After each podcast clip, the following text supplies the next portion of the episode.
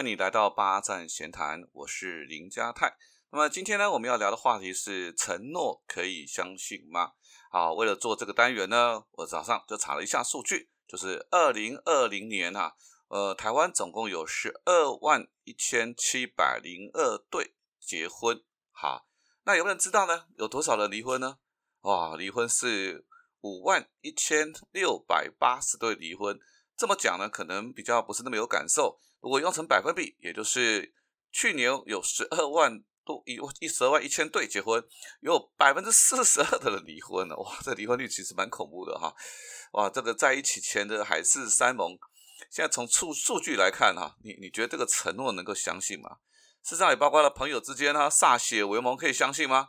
对不对？如果都可以相信，就不会时不时的出现一些反目成仇、背叛。哇，这个见血的社会新闻，这个企业呢敲锣打鼓宣布要结盟合作，但也不过半年的时间呢，不但呢合作呢没有下文，甚至对簿公堂，互相提告。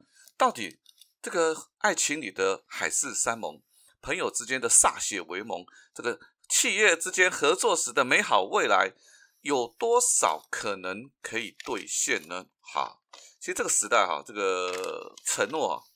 好像是有点像那个厚的卫生纸一样，看起来挺坚固的，但实际上呢，经不起冲突和时间的考验。但真的是这样子吗？呃，承诺它的功能哦，它是构筑人跟人之间紧密关系的连着剂。好，大到这个父母对孩子的承诺，好，情人之间的承诺，朋友的结拜，企业的结盟，小到聚会相约，我们约吃饭、约看电影、去约去做某一件事情，等等等等等。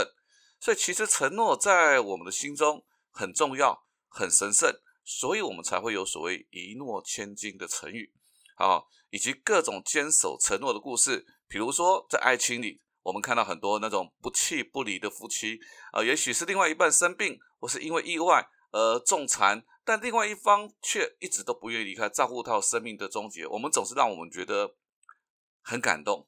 好，以及包括我们大家熟悉的梁山伯与祝英台啦。罗密欧与朱丽叶啦，好，甚至铁达尼号、罗斯跟杰克这些等等爱情的这故事，这故事啊，不止让我们感动哈，也间接让我们放大、加重了承诺在我们心中的功能啊。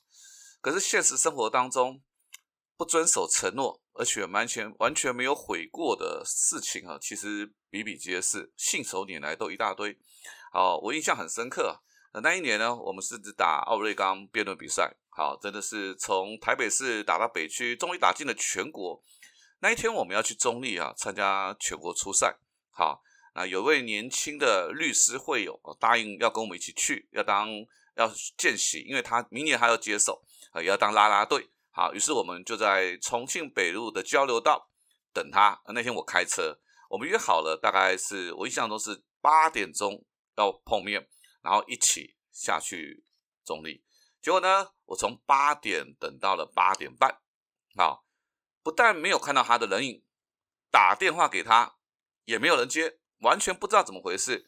那我心里想说，好吧，那就真的不能等了，因为我们要比赛哈，所以我就留言了，说我们就先走了。好，那隔了几天吧，我又在会在这个社团里面又遇到这位年轻的律师，好，我就问他说，呃，哎，我们当天没有看到你。然后他就一副毫无悔意，也没有一种那种忏悔的意思，就说：“哦，因为我就想想，我不要去好了。”哇塞，一个律师把人跟人之间的承诺看得这么的不重要。我想，我这辈我这辈子有再多的，就算我有官司需要找律师，我也绝对不会找这种人。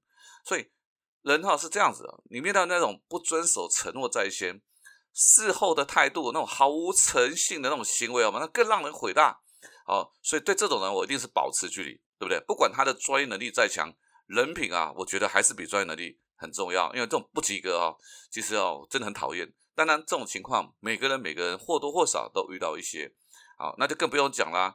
这年头这种网络诈欺啊，这种盛行的年代，好，我总是会在新闻上看到一些多金的熟女，好，被这种跨国诈骗集团唬得一愣一愣的。哇塞，以为自己遇到。真命天子啊，这个捧着辛苦自己赚来的存款要去投资啊，或者是要解救这个素未谋面的这个真命天子啊，不管这个银行啦、警察啦怎么去劝说啊，哇，这些熟女就是那种执迷不悟，哎呀，真心不悔啊，就是要帮助我。所以说哈，这些诈骗集团哈，真的是啊，用了承诺这个糖衣哦，才能让这些芳心寂寞的熟女啊，完全都失控啊。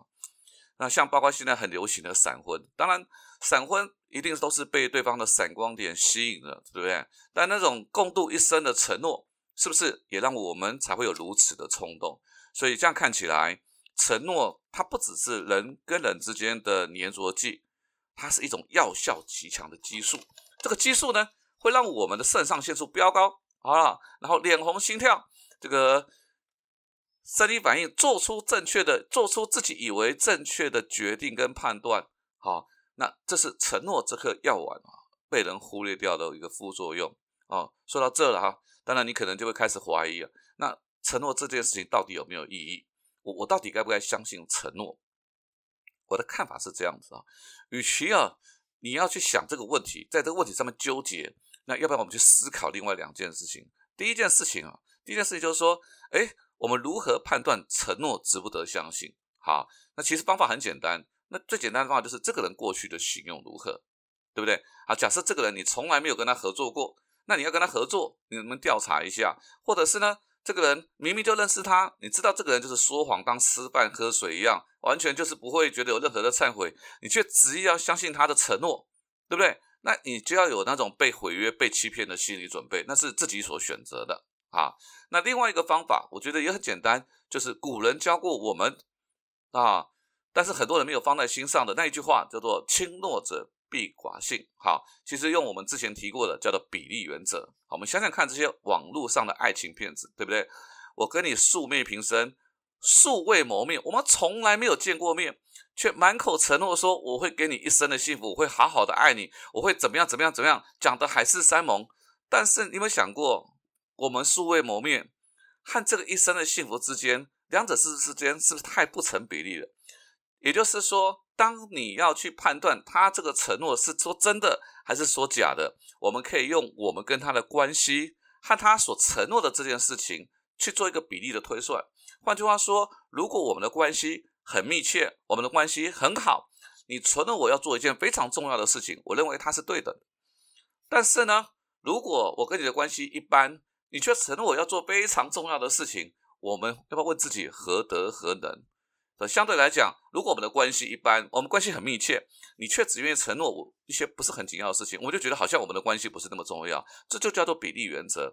所以，你当你搞清楚了这个比例原则的情况之下，那一句“轻诺者必寡信”，你就会知道了。所以，那个追你一个礼拜，好交往一个月，就承诺你要怎么样怎么样怎么样的，呃，他在说的那句话的当下。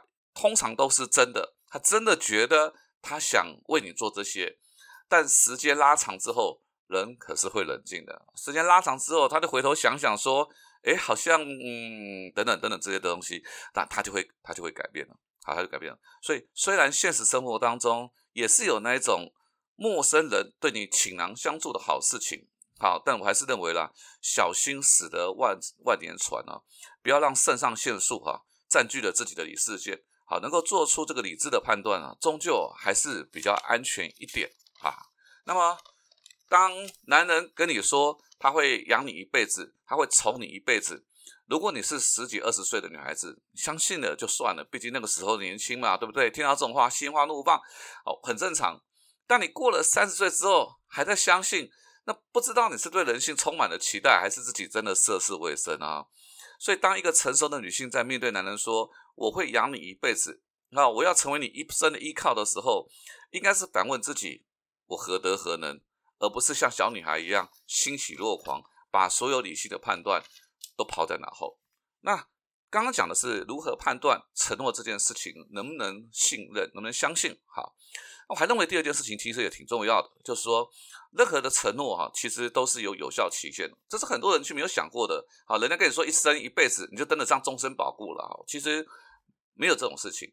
好，因为婚姻当中，任何一方一旦停止成长，没有善尽责任，对不对？那朋友之间呢，不讲义气，不懂得互相互惠啊，占你便宜；上班族没有追求自我成长。江郎才尽了，你知道，当那个有效期限到的时候，对方为什么还要履行承诺？所以，当这些人在指责对方不履行承诺的同时，他有没有先自我反省？在履行承诺过程当中，他有没有不断的提醒自己？所以呢，与其这边想对方会不会履行承诺，我们为什么反向思考，让对方挤破头，想要跟更好的自己来兑现承诺啊，而不是相信对方会实现自己的诺言？到最后，除了被欺骗。背叛破碎的心，其他都是一场空。你怎么觉得这个划算？都不划算。所以，就算我们刚刚讲的，对方失信了，对不对？他背弃了承诺了，那也没关系，反正自己变得更好了，你还怕没有机会吗？